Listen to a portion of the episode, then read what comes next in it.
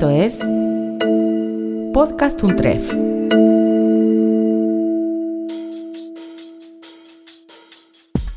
Bienvenidos al podcast de la serie de lectura Frost que organiza la Maestría en Escritura Creativa de la UNTREF. En la decimotercera edición del ciclo, contamos con la participación especial del reconocido escritor francés Pierre Michon. Formaron parte de este encuentro el docente de literatura francesa e investigador de la Universidad de Buenos Aires, Walter Romero, y la magíster Paula Vázquez, graduada de la Maestría en Escritura Creativa 2019.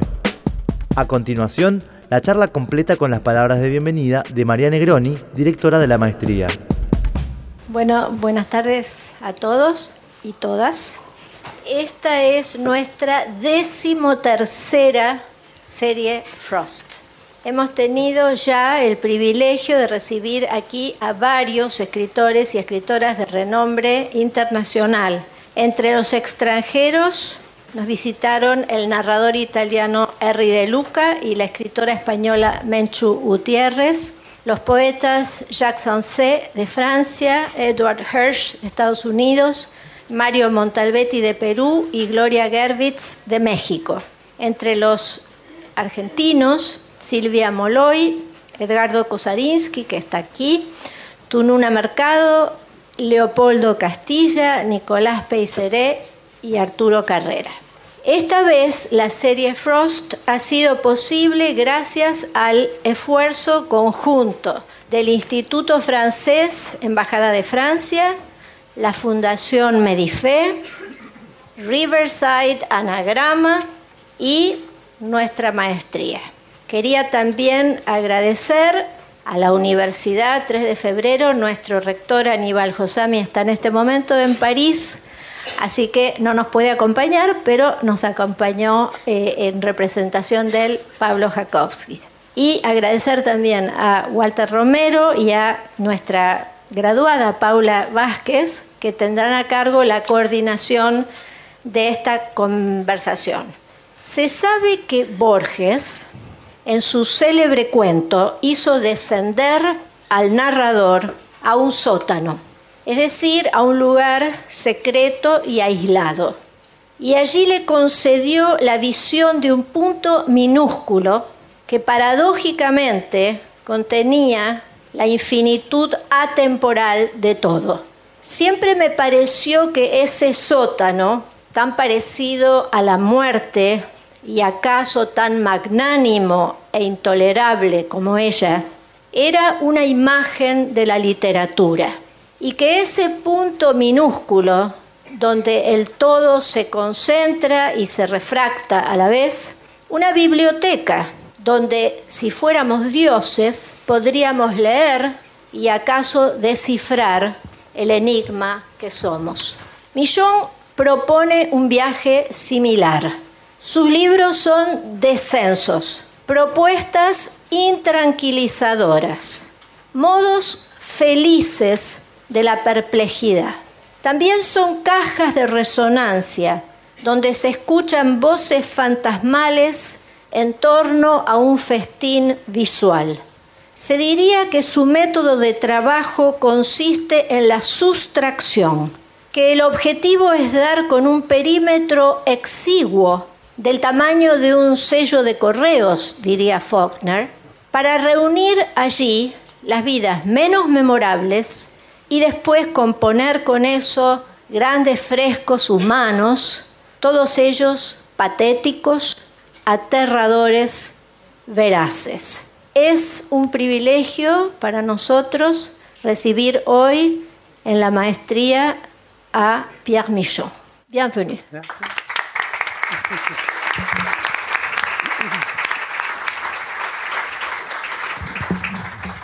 Bueno, gracias María. Voy a hacer una pequeña presentación. Es difícil hacer la presentación con el escritor aquí, pero bueno, posiblemente habrá muchos fanáticos aquí y lectores y también otros que no conocen su obra. A partir de la publicación de Vidas Minúsculas en 1984, calificada de relatos, aunque se tratan más bien de autobiografías oblicuas, Pierre Michon irrumpe de manera inédita en la literatura francesa. Y en esa novela de exordio, un libro que el autor considera un dispositivo colocado frente a un espejo en cuyo fondo me veo reflejado de alguna manera, detrás de cada uno de los personajes, su infancia se piensa en ocho vidas. Vidas de alguna forma mudas y aparentemente sin consecuencias, que son rescatadas in extremis por una voz que narra. En vida de Joseph Roulin, de 1988, a partir de la, de la vida del empleado de correos que a los 47 años conoce a Van Gogh en un café de Arles, Michon dialoga con los seis retratos que el pintor le hizo a este personaje marginal, prototipo del buen francés con aspecto ruso, y habilita así una de las mayores, sus mayores obstinaciones y uno de los disparadores más caros de toda su literatura, la apelación a la imagen y al gran reservorio universal de la historia del arte. Millón opta así por una política peculiarísima de las relaciones entre escritura e imagen, que no multiplique entonces el número de las apariencias, sino más bien que erija o que se erija contrapelo de las tendencias contemporáneas y en contra del mercado, a punto tal de preferir denominar a su literatura como una literatura inactual. Es justamente desde esa inactualidad que, sin embargo, nos interpela como en El Emperador de Occidente, 1989, en el que narra el encuentro entre Fabio Aesio, quien años después será el vencedor de Atila, y el viejo Prisco Átalo, músico que durante un tiempo fue emperador títere impuesto en Roma por el bárbaro rey Alarico. Historia que surgió del amado libro de Gibbon sobre el Imperio Romano, que también Borges celebró y supo prologar. En Maestros y Servidores de 1990 evoca las seleccionadas y figuras célebres de Goya, Watteau, Claudio de Lorena y Piero de la Francesca. En una nueva proclama, respecto a la extenuación del género novelesco y en una predilección por el texto corto y evocador. En Rambaud el Hijo de 1991, escrito por encargo de Jean-Bertrand Pontelly y aparecido en una colección que promovía biografías subjetivas, Millon traza el fulgurante recorrido de la vida de Arthur Rimbaud, desbaratando las excesivas y casi agiográficas vidas de uno de los mitos sagrados de la poesía moderna. En El origen del mundo de 1995, estoy nombrando aquellos textos que por otra parte han sido traducidos al español. El origen del mundo, en su momento, el único texto de ficción pura de Michon, cuya redacción se remonta a finales de los 80, describe con pasmosa iluminación las sensaciones y emociones de un joven maestro francés de 20 años en su primer destino y en el encuentro y fascinación por el mundo femenino. En Abades de 2002, que destaca por su brevedad, belleza y ambientación medieval, se vale del interreño fronterizo del año 1000 en el que surgen las primeras comunidades benedictinas para ofrecernos así un tríptico de estampas entrelazadas, salidas de un antiguo cronicón o de un libro de horas medievales. Y en su último libro, o el último libro que conocemos nosotros aquí, en los 11 de 2009, hace 10 años, que es la culminación de un extenso trabajo documental. La narración se apoya en hechos históricos, pero se basa en un cuadro y en un pintor que nunca existieron. Trabajo de entrecruzamiento sutil y prodigioso en el que la factio y la fictio se mezclan en torno al cuadro monumental de un tal François-Élie Corentin, discípulo de Tiepolo, que pinta para ser exhibido en el Louvre sobre los 11 miembros del expeditivo y letal Comité de Salvación Pública durante el terror, el periodo más oscuro de la Revolución Francesa. De libro en libro, la escritura impar de Michon, creadora de una poética singularísima y propia, se ha vuelto cada vez más controlada y táctil, casi como si la frase creara, a modo de infatuación, impresionantes orografías o realidades en relieve. Pierre Michon nació en un pequeño departamento rural de la Francia central. Su tema elegido para su licenciatura en letras fue sobre Antonin Artaud. Supo viajar por todo su país junto a una compañía teatral. Publicó su primer libro a los 39 años y ha recibido, entre otros, los premios France Culture, Décembre, Grand Prix de roman de la Académie Française y el Prix Marguerite Yourcenar. En su libro Mitologías de invierno de 1997, que a propósito he dejado para el final, un obispo le pide sin más a un trovador que componga un poema sobre una santa para convencer a los nobles de la región de que respeten las tierras del monasterio. Para convencerlos tendrá que mentirles. Y entonces le advierte, la verdad que pongas en el corazón de tu mentira será lo único que podrá absolverte. ¿Acaso Pierre Michon sea ese obispo?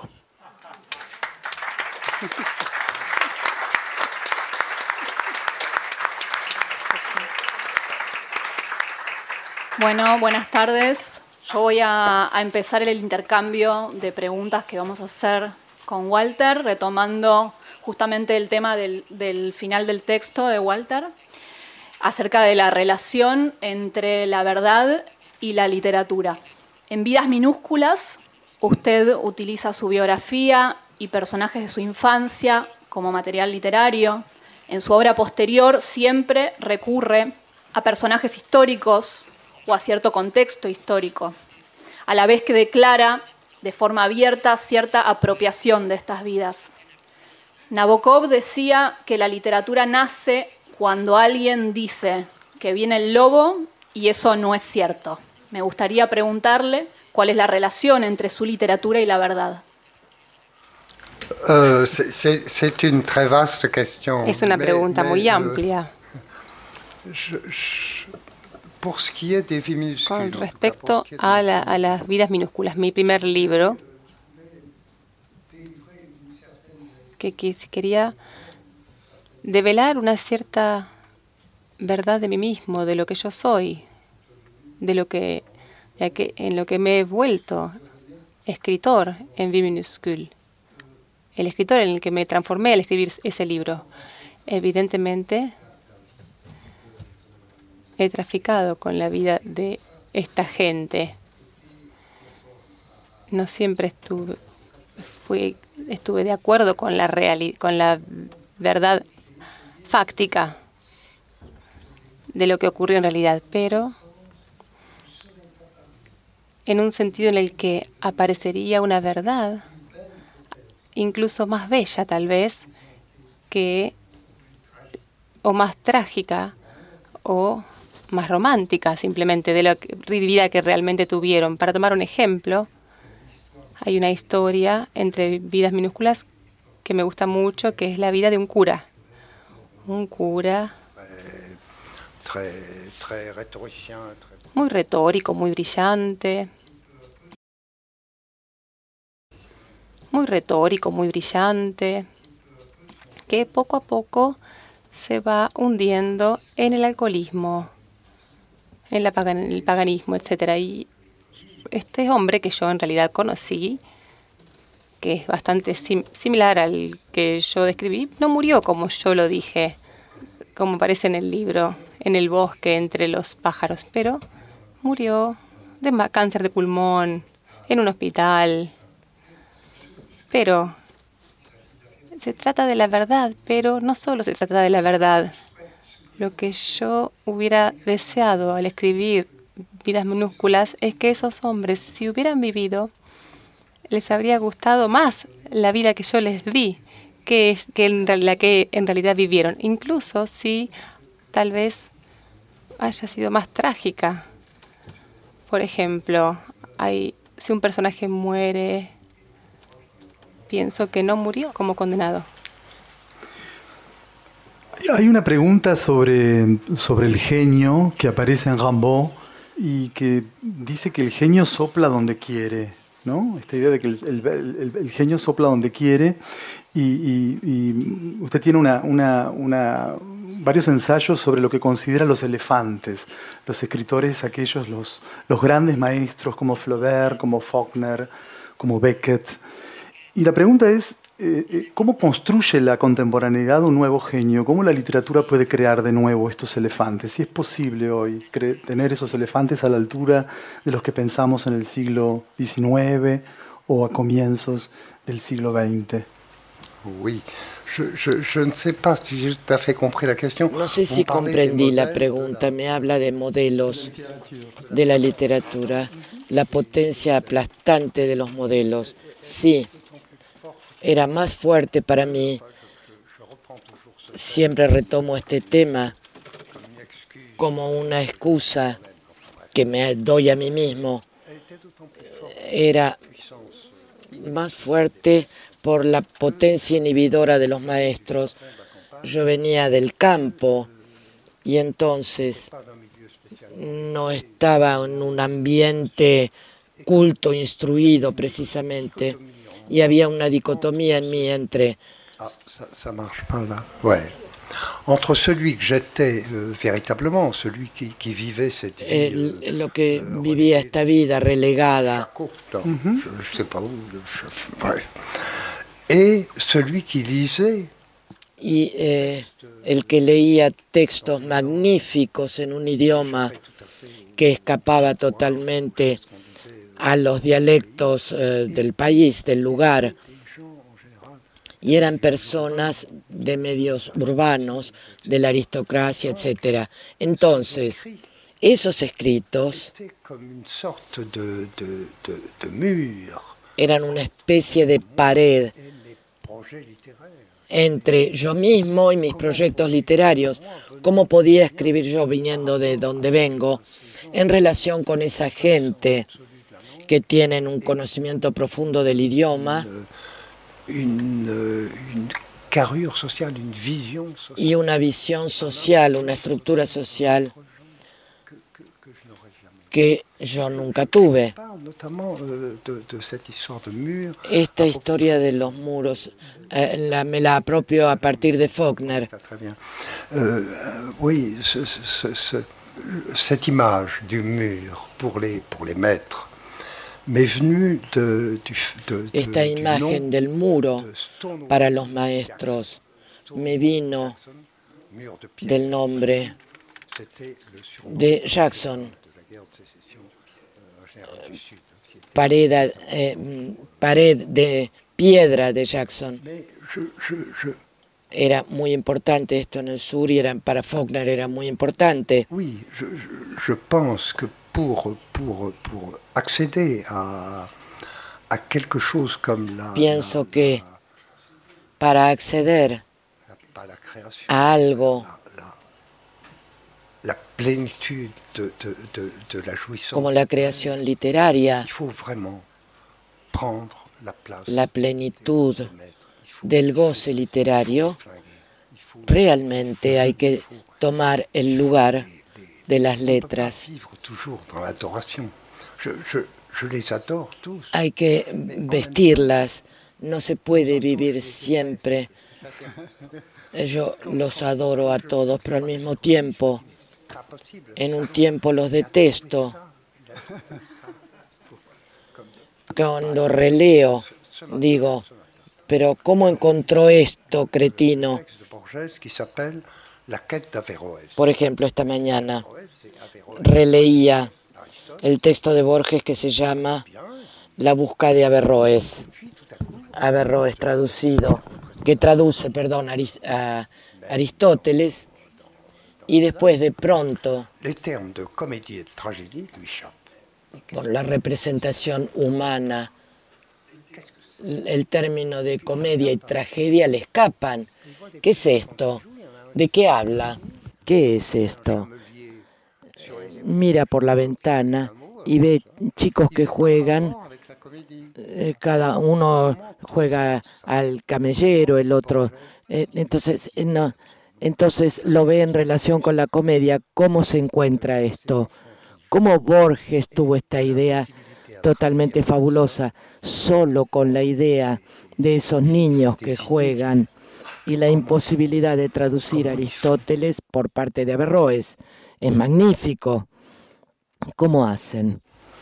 Pero sin embargo, eh, el trabajo sobre la materia verbal eh, es muy grande, hay mucha documentación, hay mucho trabajo de archivo en muchos de los libros, eh, de sus libros, hay mucho trabajo de documentación. ¿Cómo se hace ese trabajo de, de, de, documentación previa para la creación novelesca, para fortalecer el imaginario o una idea?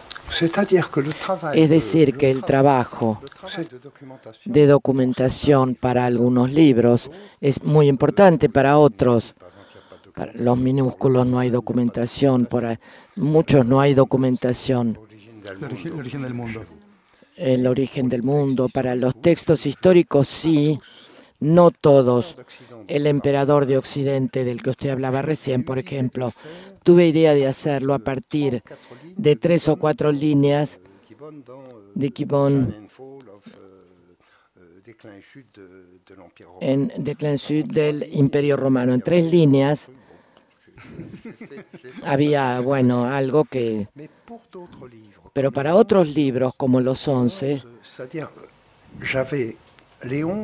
yo tenía los once en el fondo, fue escrito en parte para engañar a los historiadores, para hacer que las dos tendencias de los historiadores, es decir, la tendencia de extrema izquierda, de exégetas de la revolución, eh, la tendencia democrática más blanda, como las de Furet. François Furet murió, pero la que inició François Furet en Francia, para que esas dos tendencias al mismo tiempo se reconozcan para que no tengan nada que decir en contra de mí, para que entonces tienen razón. Entonces yo tenía un trabajo considerable de documentación para hacer, para no decir un hecho histórico que no fuera verificado o que no sea posible aún. Mi pintor es posible, mi pintor es posible. Es decir, esto funcionó muy bien con los historiadores los historiadores hicieron muchos artículos sobre ese libro, estaban contentos. Bueno, yo también. Y eso eh, representó mucho trabajo, pero Flaubert decía que el trabajo de documentación, de lectura, él lo decía a propósito cuando escribía, decía que el trabajo de documentación es lujuria, es bueno, eh, se, tienen nombres, no es un trabajo de creación, es un trabajo de saber enriquecedor y es maravilloso. Y se encuentra algo, porque a veces una idea literaria nace en un pequeño detalle, un nombre que aparece, un personaje, hay una escena de, de los 11, donde hablo del Comité de Salud Pública que come después de un discurso a los jacobinos y allí comen pan. Esta idea de hacer comer a la gente me vino de lo que encontré en textos sobre la revolución, textos de la época clásica que el buen pan de París estaba fabricado en Gonex y se llamaba, eh, ahora se llama baguette, pero viene de Gonet, viene de los suburbios de París. Esto vino a ocupar a, a, a, a crear a crear la escena donde hago comer a estos personajes. Viene de la documentación. Bueno, a mí me gustaría retomar eh, la idea de recuperación de ciertas vidas menores que hay en su literatura. Respecto del objetivo de esta recuperación, en la introducción de, a mitologías de invierno, usted escribió que las cosas del verano, del amor, la fe, y el ardor se congelan para terminar en el invierno perfecto de los libros. Y en ese invierno un poco de vida se conserva fresca. A la vez, en una entrevista, usted destaca una frase de Bartés que dice que la antropología descansa en el postulado de que es profundamente injusto que un hombre pueda nacer y morir sin que se hable de él. La antropología intenta remediarlo y pareciera que usted con la literatura hace lo mismo. La pregunta más concreta es, ¿puede ser la literatura un modo de conservar esas vidas? Es decir, una forma de resistencia a la muerte? Por supuesto. Siempre es esta frase tan hermosa de Malraux. Solo tenemos un recurso contra la muerte, es hacer arte con ella.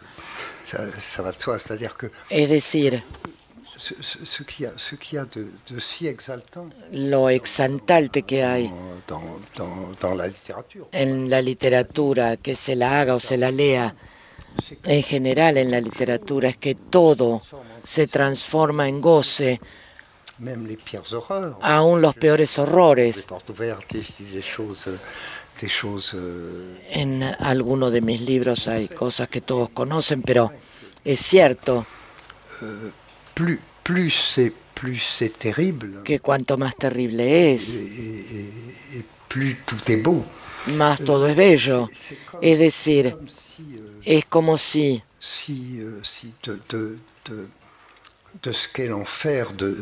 el infierno de nuestras vidas se transformara en paraíso de goce estético.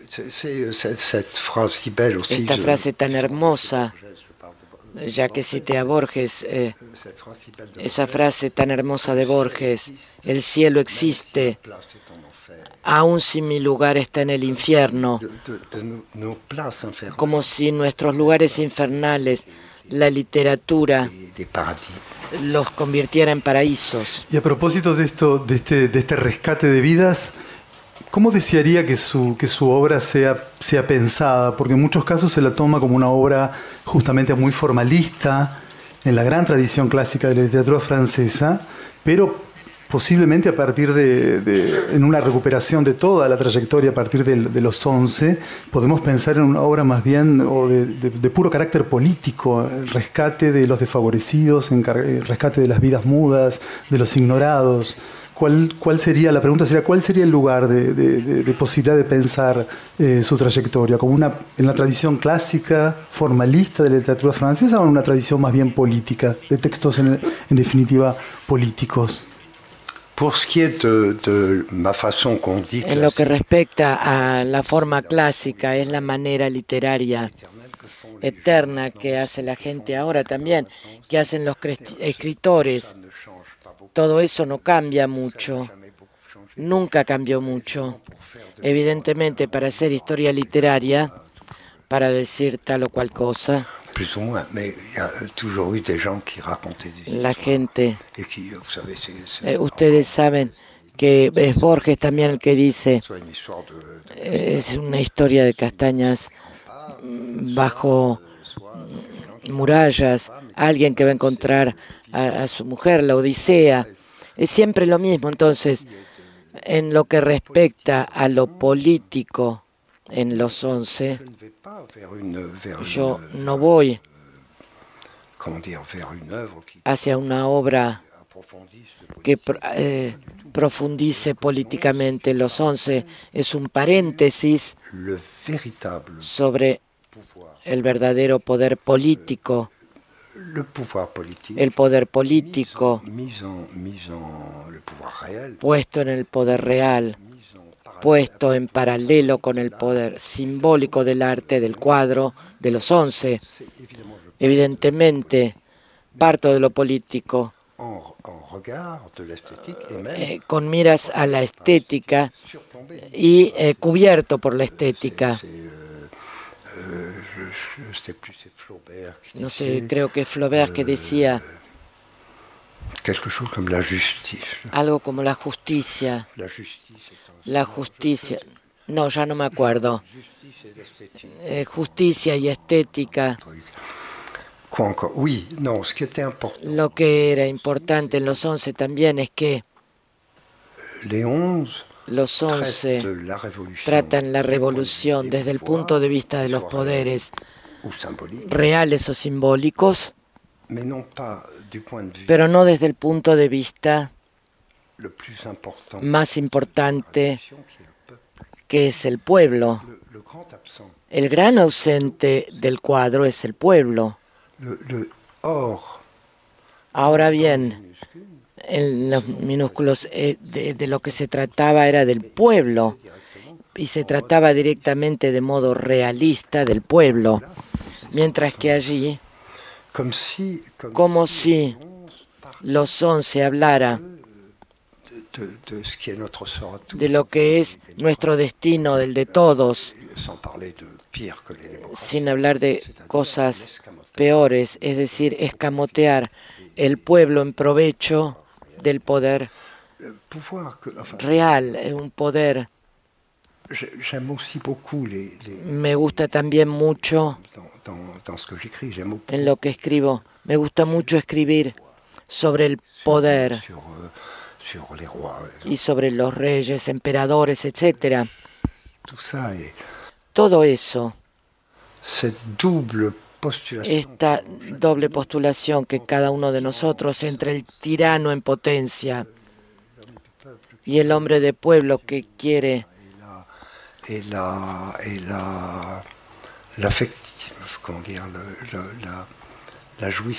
y el goce afectivo familiar de una comunidad, de un pueblo, siempre se encuentran en conflicto. Al mismo tiempo, eh, tengo mucha fascinación por los poderosos en la historia. Pienso en pintura, por ejemplo, para los cuadros clásicos de los reyes y demás, pero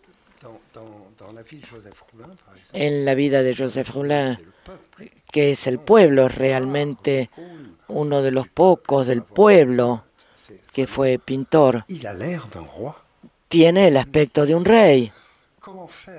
¿Cómo hacer para representar al pueblo en su quinta esencia, en la presencia de un rey? Es muy... Todo esto es muy apasionante eh, para ser tratado. Y volviendo a la pregunta de, de, dónde se ubicaría dentro de la, de la, literatura francesa, hay un chiste muy, Borges era un gran humorista, y hay un, había un chiste de Borges muy conocido, que no era especialmente francófilo, que decía que eh, los escritores franceses, antes de empezar a escribir, pensaban en qué grupo se iban a colocar y después escribían. Es un, es un chiste borgiano. Eh, ¿En qué, ya que Millón no está, me creo, en, algún, en ningún grupo, o acaso en una afiliación que podemos armar con Virginie de Forêt, o con Claude Simon, o con Requet, o si hay algún grupo de pertenencia, de reconocimiento? Es decir, para la literatura francesa, Borges lo dijo en 1930, en el 50, en el 60. Es una época en la, en la que todavía había conflictos entre las escuelas en Francia. Estaba el conflicto alrededor del federalismo, estaba el conflicto alrededor de Sartre, la literatura comprometida. El último conflicto fue eh, la revista de Philippe Soler, Los jóvenes de Telquel, pero ahora esta tendencia eh, peleadora de la literatura francesa, yo creo que desapareció. Ya no hay eh, escuelas, cada una es una especie de mona de que trabaja sola en, su tema. Y aún ahora me doy cuenta cada vez más en mi propio modo de hablar de mis contemporáneos, cada vez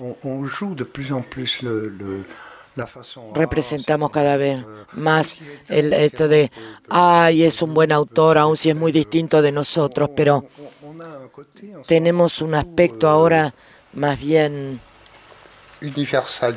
universalista, abierto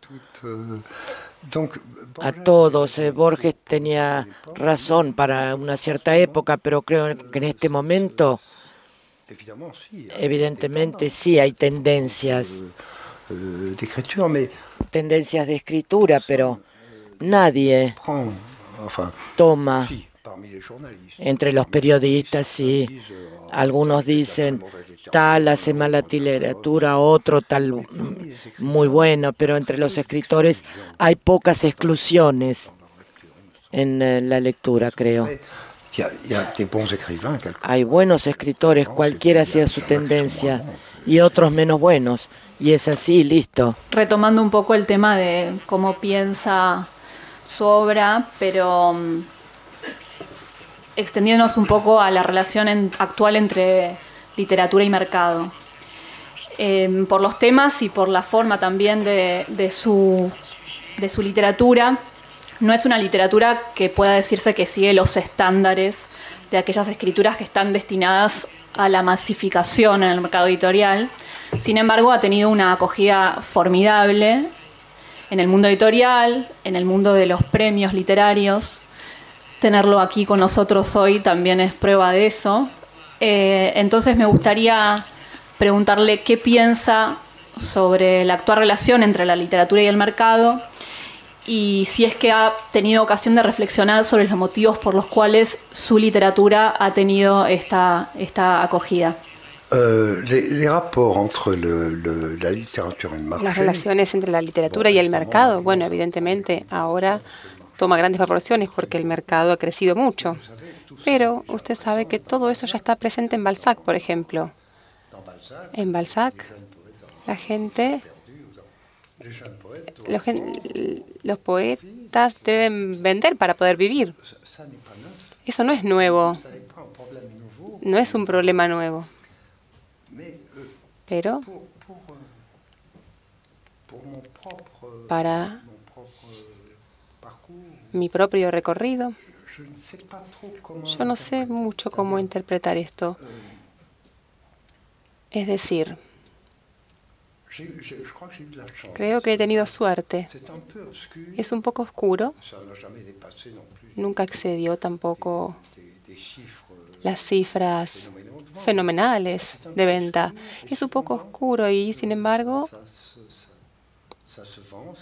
se vende, se traduce, no se vende demasiado, pero es una suerte, es una suerte.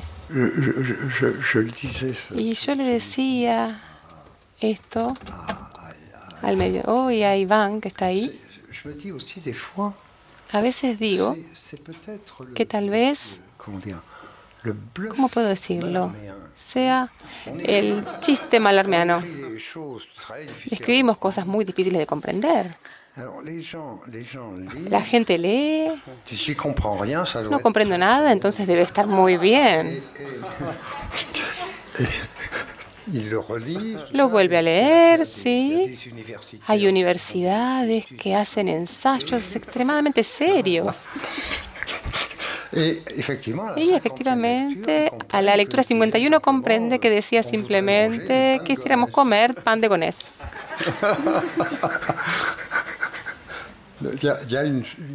Hay una suerte también, porque ¿Es, oscuro lo que yo escribo? Es, eso también, porque fíjense, los grandes autores, como Faulkner, por ejemplo. Faulkner, Borges, lo decía también. No, sé, no sabemos lo que hay en esos libros. pero lo que pasa es terrible.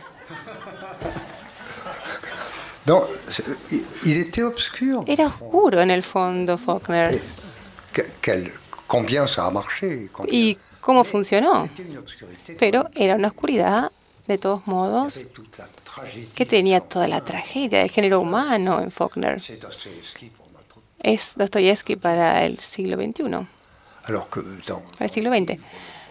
Bueno, los libros, si yo hablo de un emperador de Occidente, de un... del siglo XIX, son cosas como locales.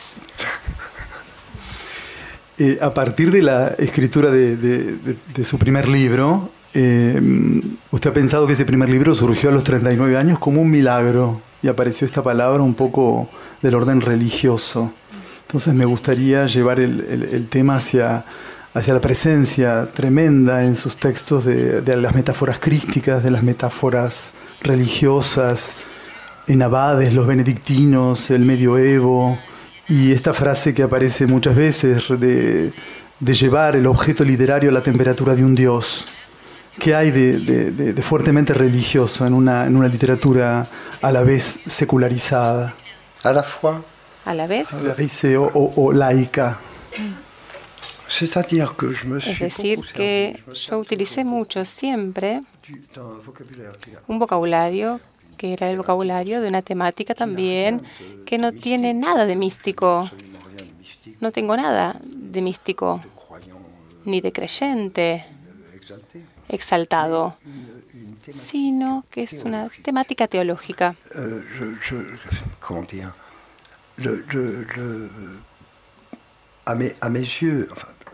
En mi opinión, a mí me gustaban mucho el sistema del paganismo y todo eso. Me gusta mucho los textos de, de los dioses antiguos.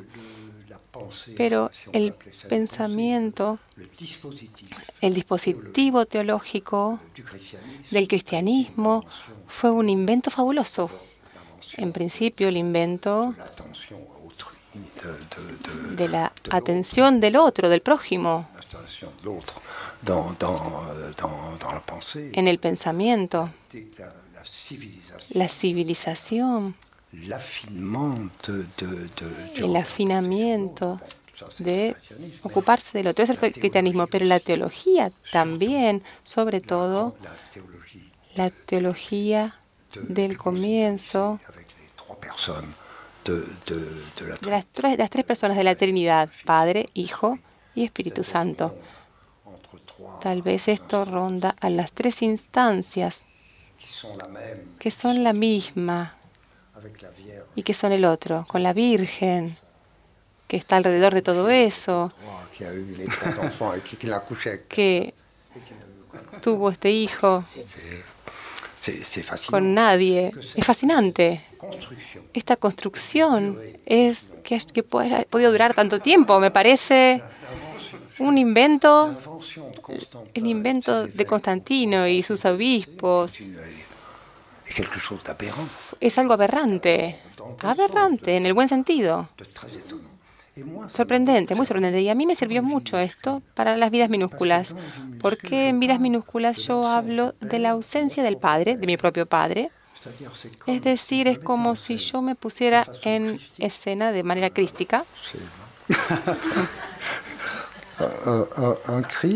Como un Cristo cuyo padre no está ahí, en la cruz, digamos, y Padre, Padre, ¿por qué me has abandonado? Entonces yo utilicé mucho esto, pero ¿cómo decirlo? Con ironía también. Utilicé este modelo cristiano, trinitario, en vidas minúsculas.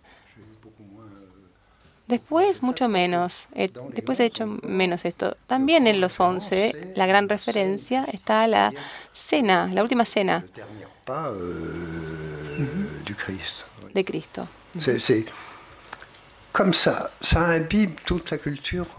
Esto habita en toda nuestra cultura occidental, en toda la cultura de la pintura, de la literatura. ¿Cómo no utilizar nosotros también esto? Tal vez más en segundo grado que como lo harían nuestros precursores, porque incluso en el siglo XIX había una tendencia cristiana y también hay una tendencia anticlerical. Esto, eso es algo muy postmoderno, esta visión del cristianismo como uno de los datos de la inteligencia, de un sistema de pensamiento, pero entre otros. Respecto, en una entrevista usted dice que la literatura puede ser una forma de oración. Y estaba pensando en relación a que Vidas Minúsculas eh, empieza como eh, una búsqueda del Padre, si hay una especie de traslación de, esa oración de Padre Nuestro a Padre Mío en toda su obra. No sé si Oui, j'ai beaucoup, euh. Utilicé mucho esto. bueno. Pero la utilicé demasiado también. Cuando comencé a escribir, la ausencia del padre tenía una cierta, mucha importancia para mí. Pero creo que fui aplanando el problema con vidas minúsculas y después, y además es el padre, pero usted ya sabe que también escribí vidas minúsculas con, con la lengua y el corazón de mi madre y no del padre. Por lo tanto, tal vez es la madre la que llamaba al padre ausente, que llamaba porque era una mujer de campo. En los años 50 su marido la había dejado y en el campo nos costaba mucho encontrar, especialmente con un, para un niño pequeño como yo, costaba encontrar un compañero, un marido. Y el padre finalmente, en esta historia, es el que en las vidas minúsculas también esto se ve, es que el padre es el compañero de la madre. Yo no hablo de esto, yo hablo una hago de una teología. Pero bueno, en el sentido espero. Y ahí podríamos hacer una relación con los, con los escritores con relación traumática con sus padres, como Rimbaud, por ejemplo, ese, ese padre ausente también, esa madre como La Bouche d'Ombre, o Sartre, o Camus eh, escritores cuya figura paterna, o Baudelaire, cuya figura paterna ahí hace, hace un, un hueco, ¿no? Un agujero de sentido. Sí. Euh, euh, la traductrice, oui, euh, dites la fin, redites la fin. Un trou, un trou de un, un agujero de sentido, un trou. Oui, pour, euh, pour Camus. Sí, para Camus, Camus. Sí, era realmente justo, era cierto. Camus estuvo muy lejos en ese sentido. Su relación con su madre fue fundamental. Y la ausencia del padre, sí, en Rimbaud también. Hay una especie, es decir, no, falta un modelo falta la ley. La ley escapa. Pero lo que está bien es que esto me gustó. Para Rimbaud y no para Camus. En mi caso era así, porque está la figura del docente, del padre, muy fuerte en la biografía de Camus. Pero para mí, yo me digo a veces que fue una suerte porque sí, tal vez me liberó de algo. Me liberó de un super show. Bueno, voy a volver sobre un comentario de, del principio en relación al retrato a la incidencia entre la relación entre la pintura y la literatura en su obra. Está por un lado el famoso dicho de Horacio, ut pictura poesis, que ha influido en la cultura hasta hoy. Por otro lado, el antecedente de Bonfoy, casi contemporáneo suyo, para quien la pintura fue una inspiración de sus poemas y también material de reflexión crítica. En su caso, me gustaría preguntarle de dónde nace este vínculo tan estrecho con la pintura y si cuando escribe se propone acaso reproducir los mecanismos o procedimientos de la pintura según la frase de Horacio. Ut pictura poesis. Je, je, je, mesdames les traductrices, je n'ai pas compris les noms que citaient, parce que je suis sourd, je n'ai pas compris les noms que citaient. Bonne foi. Yves Bonnefoy. Bonne foi. Mais il n'y a pas un autre nom ¿no? Horacio, Horacio, el poeta. Horacio, Horacio, Horacio. Horacio. Horace. Ah, Horace. Ah, oui. Parce que Horacio, pour moi, c'est le compagnon Horacio es el compañero de Hamlet, para mí. Horace. Euh, en tout cas, pour Bonnefoy, para Bonnefoy, leí muchísimo, menos su poesía que sus textos sobre la pintura, sobre los lugares italianos. Sus textos son absolutamente perfectos, maravillas. Pero hay una gran diferencia entre Bonnefoy. Muchas diferencias. Pero Bonnefoy es un hombre de buena fe. Es decir, que él busca realmente una verdad interior en la pintura. Tiene algo, no místico, pero casi. Mientras que mi visión, la manera de la que yo veo la pintura, o yo me utilizo la pintura, es mucho más diría, no superficial, tiene algo mucho más.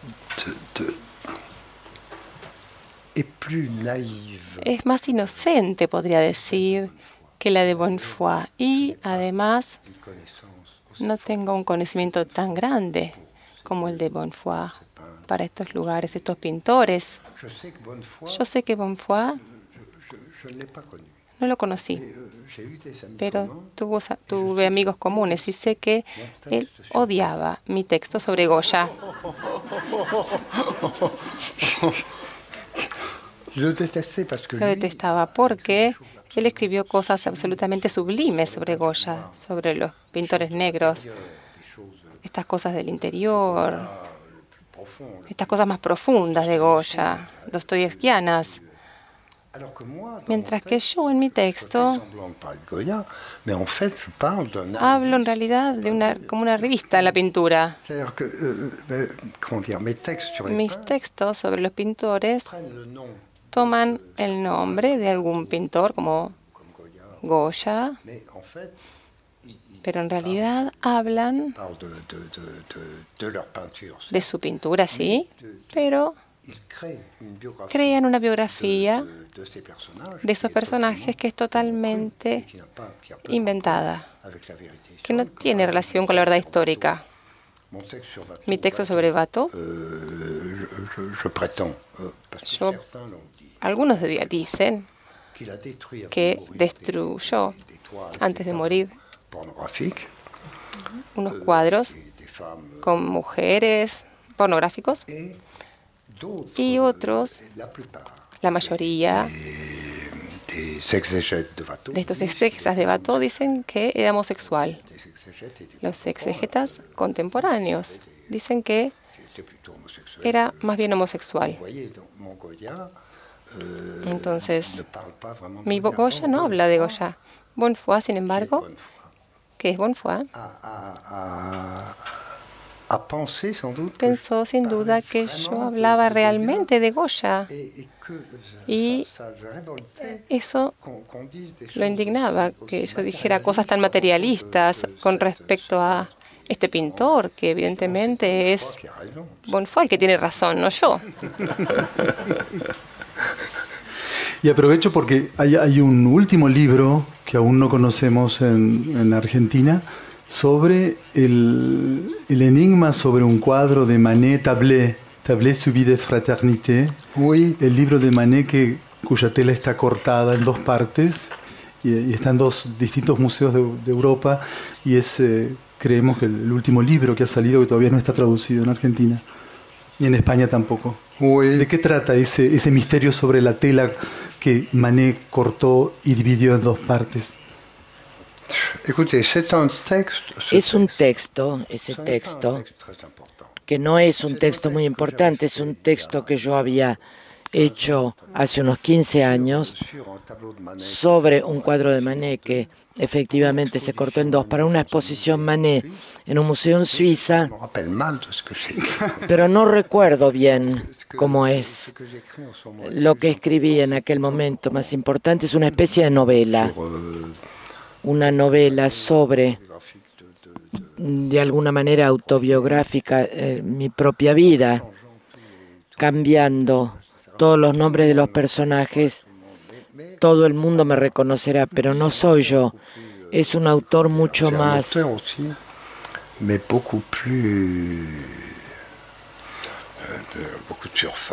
con más apariencia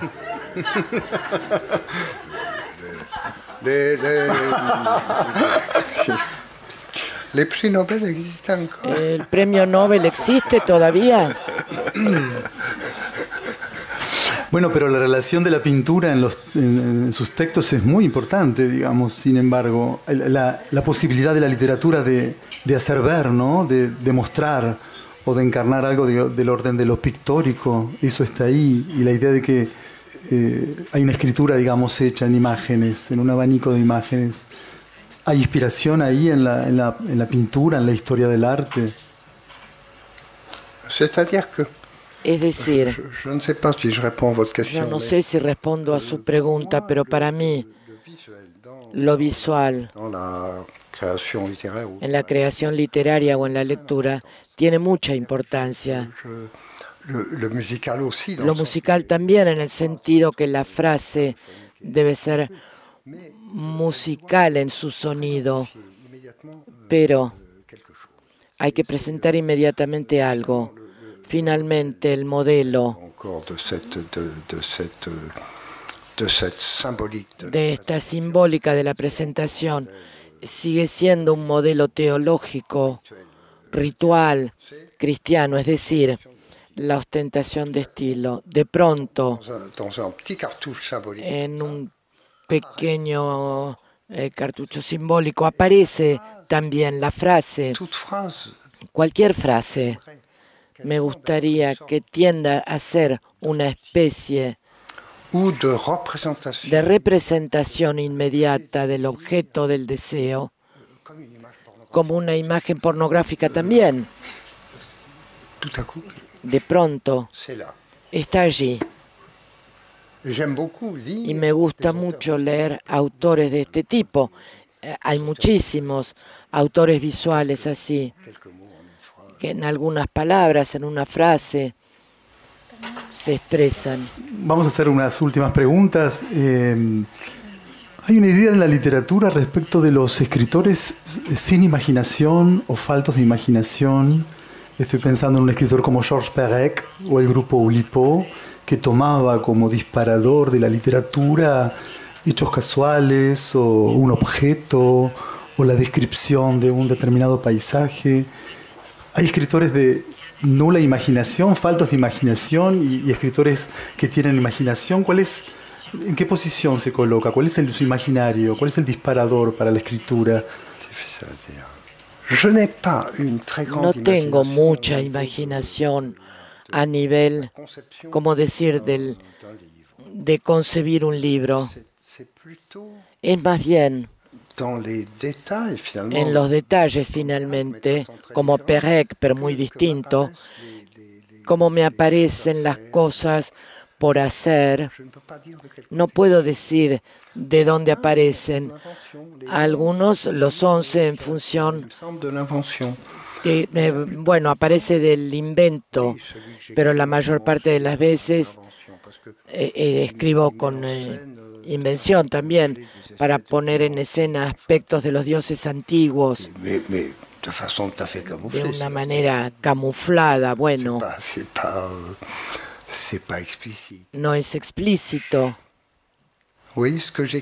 Lo que escribo tiene un aspecto al mismo tiempo muy inventivo, un poco como los once. Los once me liberaron desde ese punto de vista porque antes adhería, yo quería adherir a una realidad histórica, no exceder mucho una realidad histórica. Ahora, al envejecer, mm, uno es más libre. Bueno, estamos en una, en, una maestría de escritura creativa y entonces viene una pregunta sobre, hay muchos aquí en, la platea, eh, escritores y, escritores en, en ciernes si hay alguna, algún, algún consejo, alguna posibilidad de, que un gran escritor les, les recomiende qué hacer. Esta es una pregunta incómoda, difícil, pero bueno, obligada un poco en la maestría de, la escritura creativa que estamos en la UNTREF. Un consejo. Eh, un consejo. Sí, sí se puede. oui, c'est ce que je disais un peu tout à l'heure. Es lo que decía hace un momento. Un hombre aquí me entrevistó para la facultad, para la universidad. Yo le hablaba de las nuevas técnicas que ustedes emplean para aprender, para enseñar a la gente a escribir, para dar la tecnicidad, el bagaje técnico necesario para escribir. Y yo decía, cuando era joven, antes que, aparecieran estas cosas, la escritura nos aparecía más bien como un don. Un don. Y yo decía que son siempre una mezcla de aprendizaje técnico y de don. El aprendizaje técnico está bien, pero es necesario que haya una pizca de que no se sabe.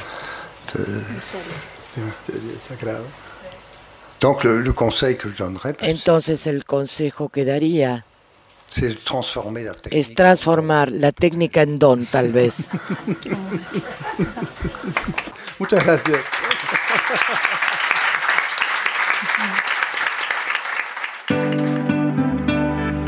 Suscríbete para no perderte ningún episodio. Estamos en Spotify, Apple Podcast, Google Podcast y en tu reproductor favorito. Seguí escuchando Podcast Untref